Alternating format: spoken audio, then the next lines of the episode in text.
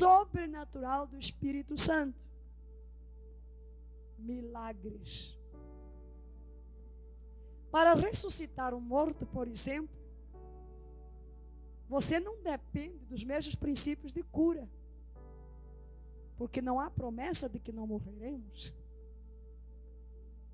Você precisa ir daquela manifestação do Espírito de 1 Coríntios 12, de fé, dom, o dom da fé. É uma fé que vem, que não é a fé comum para uma coisa fora do comum, como ressuscitar o morto.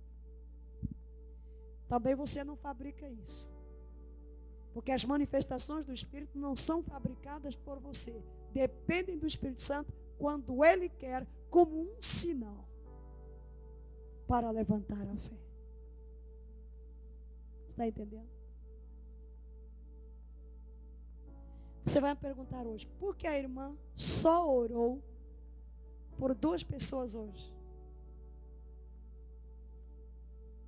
Eu estou ensinando a palavra e disse que orarei no último dia. Mas o Espírito se manifestou soberanamente e deu uma ordem para duas pessoas. Eu não vou além disso. Às vezes eu estou aqui, ele me revela uma doença que está aí. Aí já não depende tanto da sua fé. É ele que quer soberanamente operar para levantar a fé do povo. Ele inicia. Temos que entender estas distinções. Percebem? Agora, quando a palavra de Deus dá uma promessa, e essa é minha, eu posso reivindicar. Você não tem que esperar nenhuma manifestação sobrenatural do Espírito para a cura. Não precisa. Agora, o que muita gente precisa fazer é sentar-se e alimentar-se com a palavra. Alimenta com a palavra e deixa a fé levantar. Está afiando a faca da fé naquela área. Na hora que chega o ponto em que aquilo está claro dentro do seu espírito, então você abre a boca e toma posse. Por que é que estamos ensinando toda esta semana para depois orar no fim?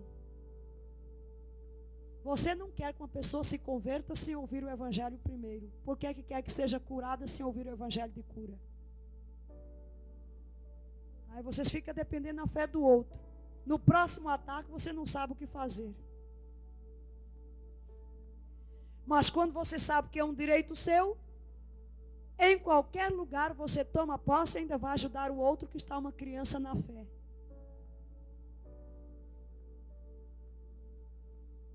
cura é para todos. A única coisa que bloqueou cura foi a incredulidade.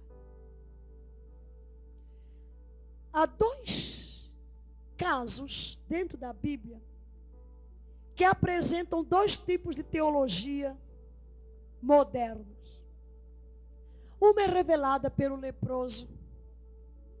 E esse foi realmente o único que chegou para Jesus e disse: Se é da tua vontade. Tem muita gente, Senhor, se for da tua vontade curar fulano. Esse se for da tua vontade não é dependência, é incredulidade. Isso é incredulidade, porque a vontade de Deus já está revelada. E se você tem dúvida, você não vai receber a resposta. Se Deus disse que uma coisa é minha, não há lugar para meter si. Não há conjunção condicional ali. A fé. A fé toma posse. Não há esperança, há fé. Porque a esperança é para amanhã, a fé é para agora. A esperança diz: pode ser. A fé diz: eu sei. Talvez um dia, não, é agora. Aí está a diferença entre fé e esperança. Outra coisa é a diferença entre fé e assentimento mental. Você diz, bem, a Bíblia diz, eu creio. A fé diz, a Bíblia diz, é meu. Toma posse. Não só concorda que é verdade, é meu, toma posse. Então o leproso diz: se tu queres, Se for a tua vontade, eu sei que tu podes, mas não sei se tu queres. Esse é o problema de muita gente hoje. Eu sei que Deus pode, mas não sei se Ele quer. O que que Jesus fez aqui? O que queria? Não. Foi o que? A vontade do Pai. Jesus nada fez aqui sem que fosse a vontade do Pai. O que Jesus fez é a vontade de Deus revelada na terra. Jesus nunca chegou dentro do enfermo e disse: Deixe-me ver se ele quer ou não. Você sabe que Jesus nunca orou por um enfermo?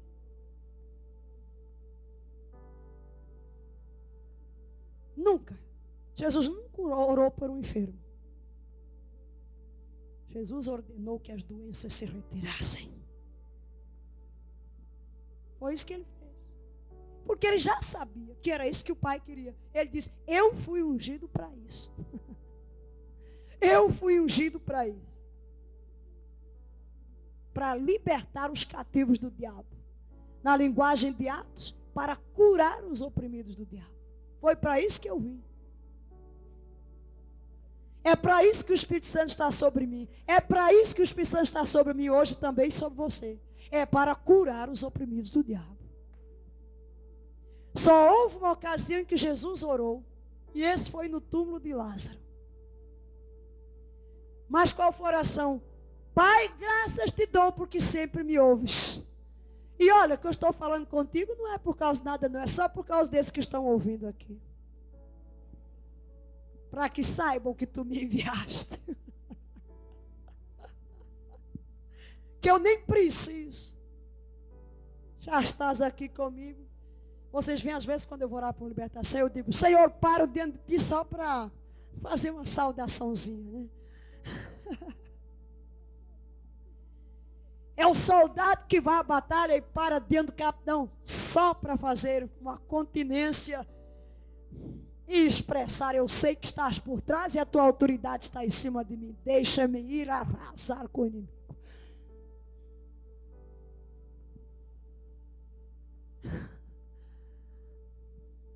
Mas quando é coisa assim urgente, nem dá tempo, nem para. Vai logo em cima.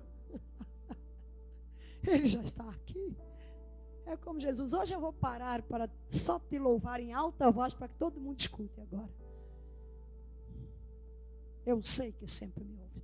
Mas note uma coisa: Jesus não andou ressuscitando os mortos.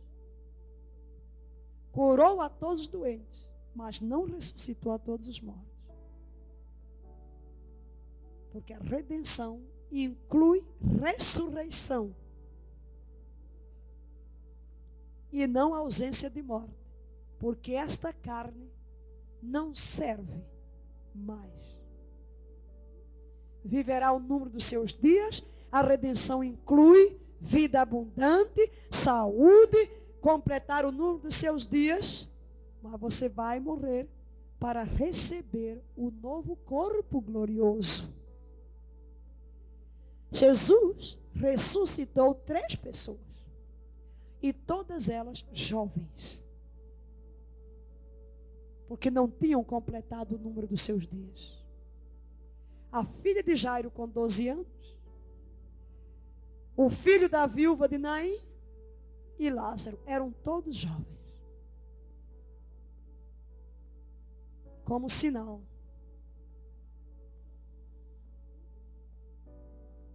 Uma na hora que morreu, poucos minutos depois.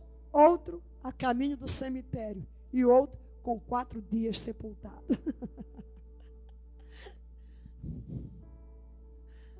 Glória a Jesus.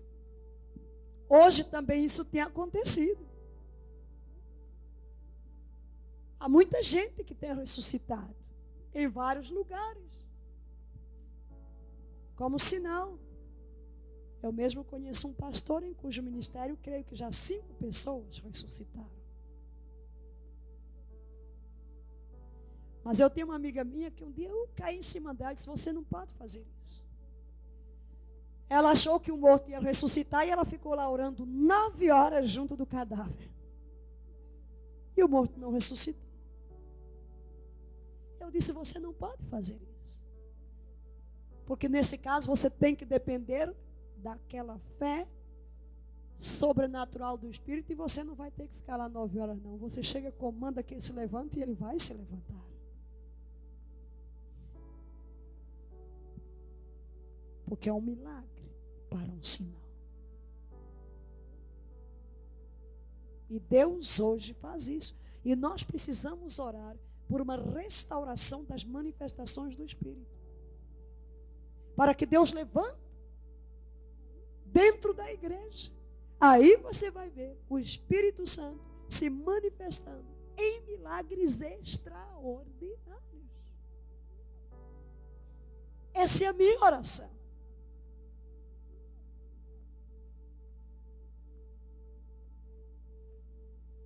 Meu ministério é o de mestre, é ensinar a palavra.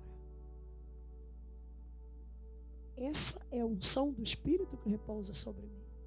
É ensinar a palavra e Deus confirma a palavra. Mas Deus precisa levantar dentro da igreja todos os ministérios e este é o seu propósito.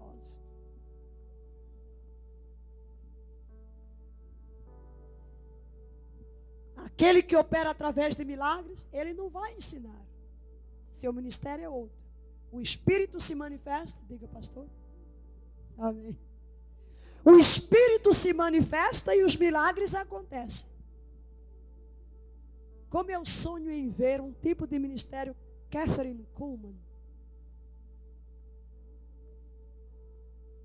Ela ia para a reunião, às vezes ficava falando, né?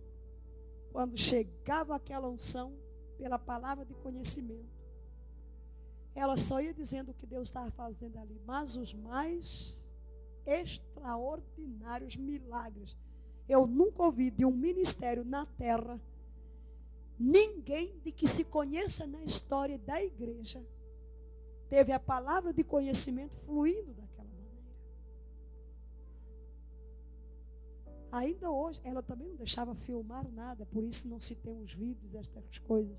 Só houve uma ocasião em que se filmou alguma coisa, mas as pessoas são curadas só vendo aquilo.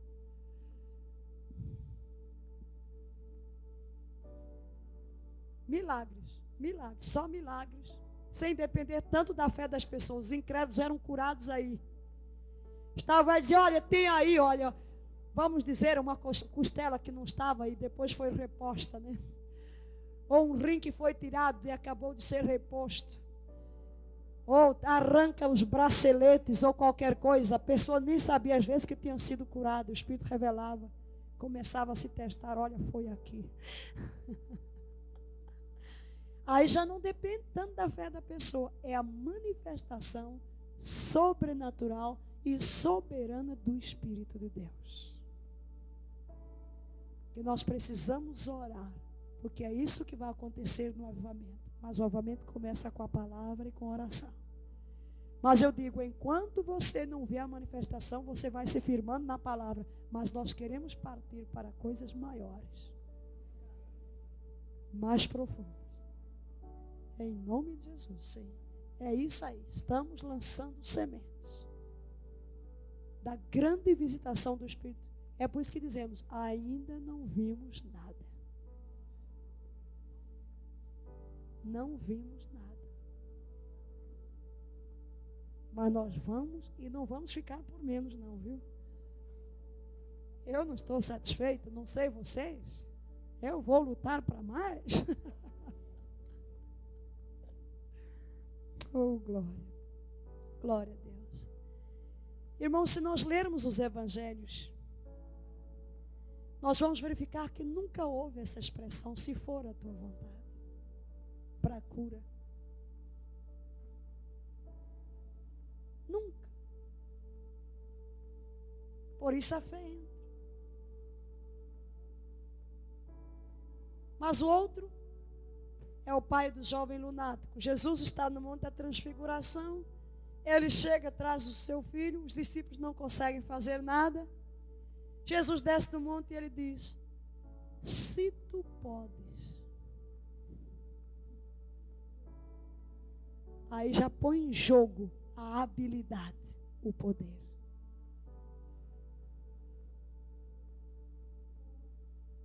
O leproso disse: Se tu queres. Este pai disse: Se tu podes.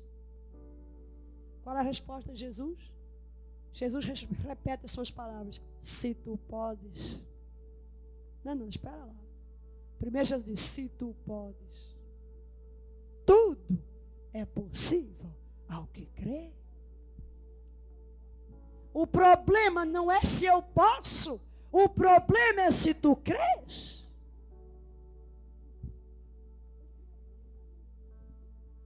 O problema não está em mim, o problema está em ti. Eu posso, mas tu crês? Sim, Senhor, eu creio, ajuda a minha incredulidade.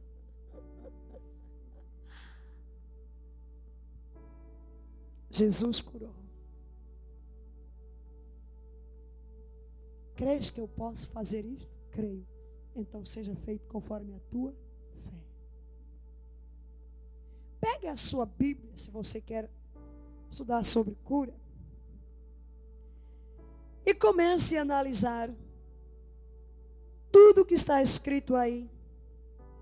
E você vai verificar duas coisas. Uma é Jesus sempre curou aquele que veio a Ele e que creu.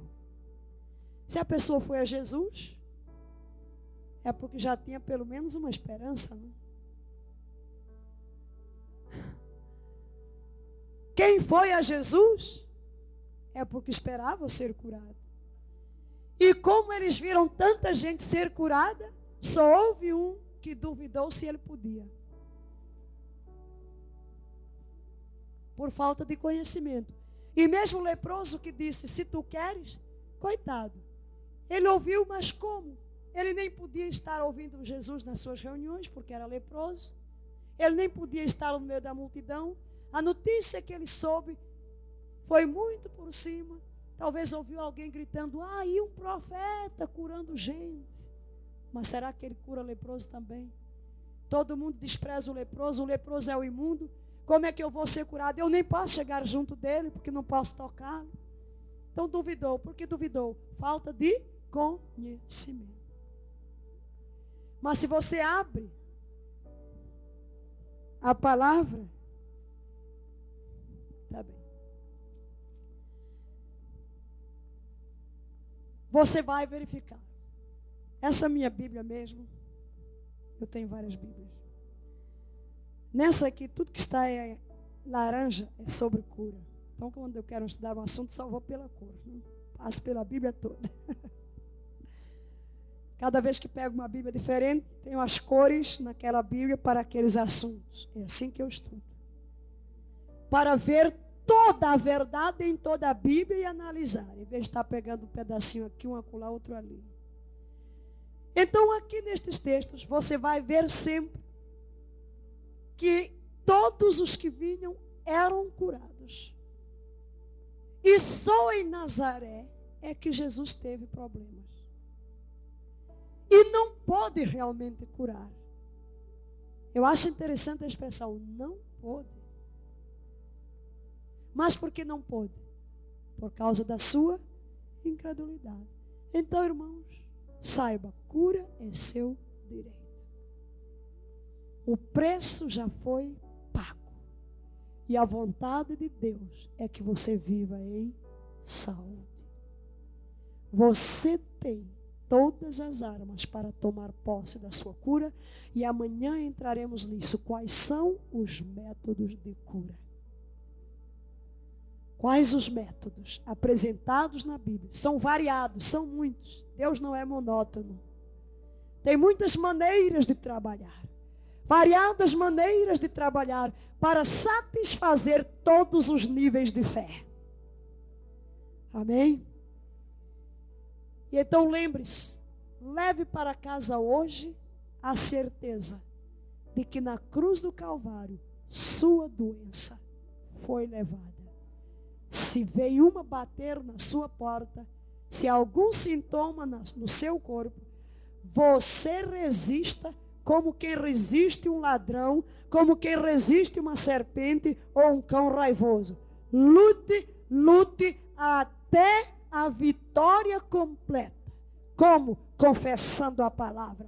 Pelas feridas de Jesus eu fui sarado. A dor ainda está aí.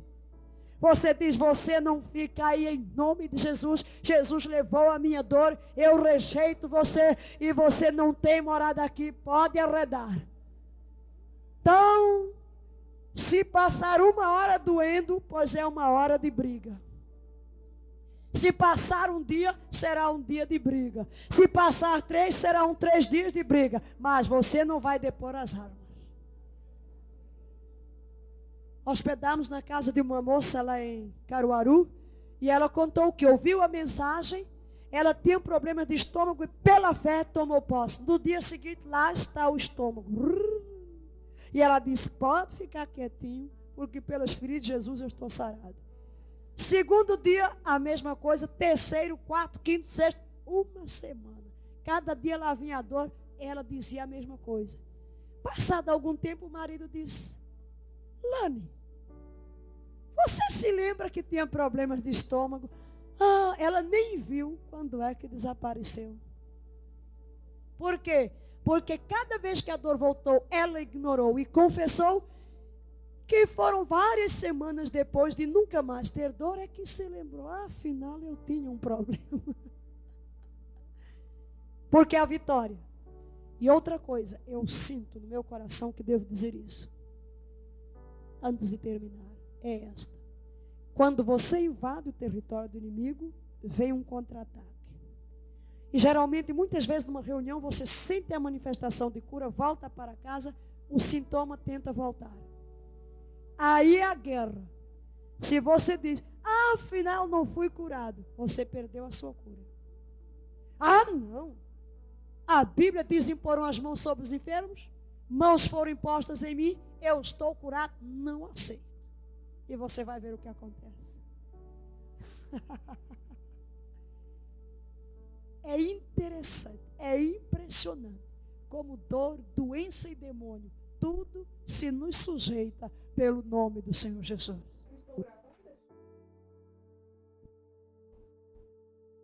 E vamos repetir nesta manhã seis passos, os seis grandes passos, as seis grandes razões, porque todo cristão deve esperar que Jesus seja o sarador das suas enfermidades. Primeira razão, porque Deus costumava curar e Ele é um Deus que não muda. Vamos todos. Porque Deus costumava curar e Ele é um Deus que não muda. Segundo, Cristo morreu para expiar tanto os nossos pecados quanto as nossas doenças. Terceiro, toda doença é obra de Satanás e Jesus veio destruir as obras de Satanás. Repita isso. Toda doença é obra de Satanás e Jesus veio destruir as obras de Satanás. Quarto,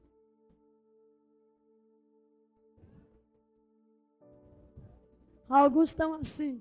Porque o mesmo Espírito Santo que operou todos os milagres de Jesus está hoje aqui na igreja. Quinto, por causa da grande comissão e da ordem de Tiago 5,14. Porão as mãos sobre os enfermos, eles serão curados está alguém entre vós doente, chame os presbíteros da igreja, unjam-no com óleo em nome do Senhor. Sexto, por causa das promessas de Deus, cujo cumprimento depende do exercício da nossa fé. Aleluia. Vamos começar diretamente agora nos diversos métodos de cura encontrados na Bíblia. O primeiro deles que queremos abordar é o nome de Jesus. O nome de Jesus é a chave. Ele diz: Em meu nome. Em meu nome que expulsarão demônios. Em meu nome que falarão novas línguas. Em meu nome que imporão as mãos sobre os enfermos e eles serão curados. Em nome de Jesus. Nós podemos usar o nome de Jesus para expulsar o espírito de enfermidade.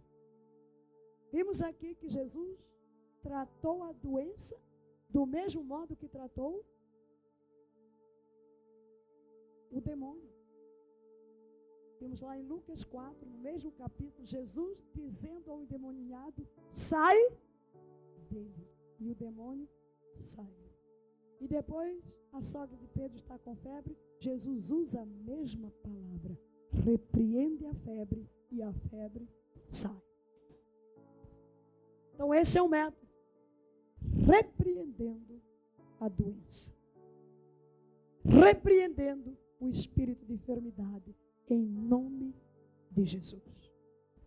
É bom que entendamos que todas as coisas nos céus e na terra estão sujeitas a Jesus. Amém? Toda autoridade me é dada nos céus e na terra. E as doenças lhe estão sujeitas.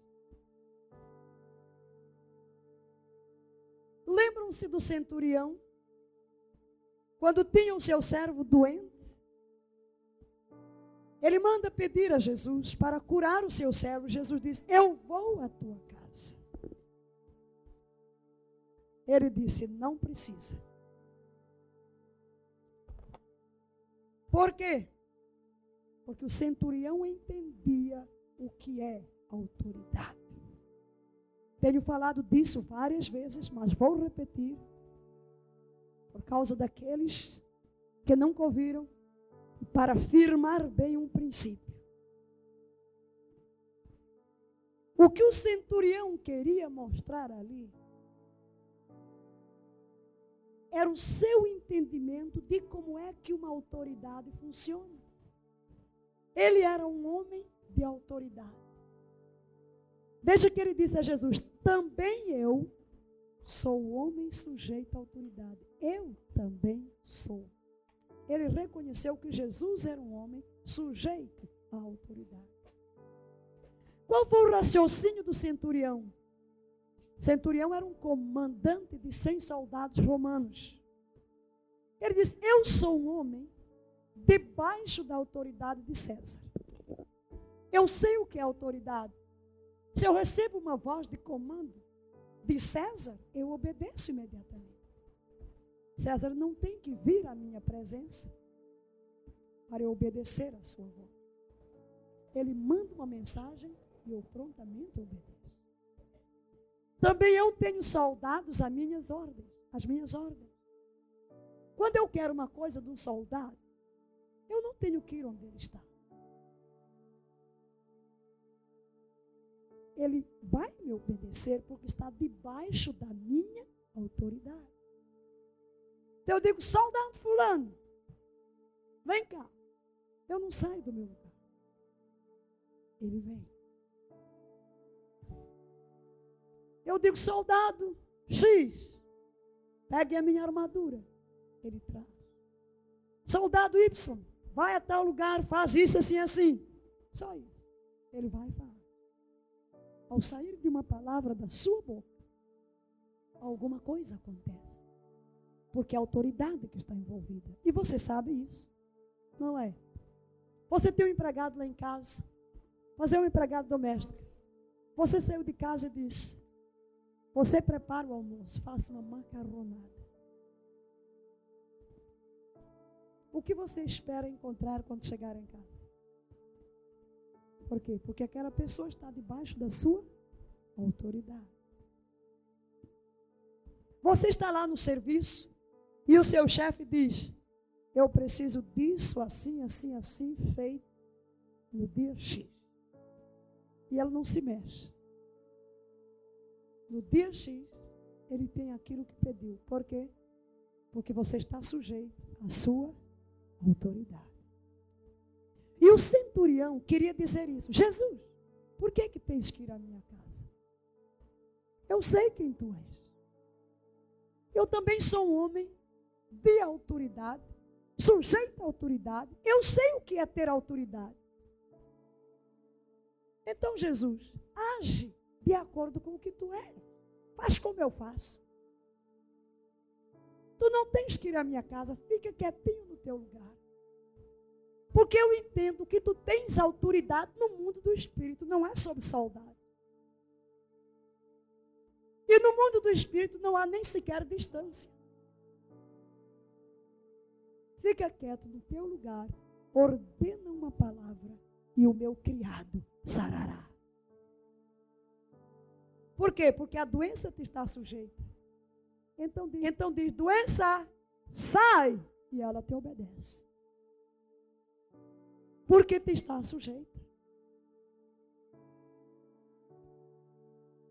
O centurião teve um tipo de fé, que é um tipo de fé do século XX. Por quê? Só agora a igreja está apanhando essa revelação, só agora.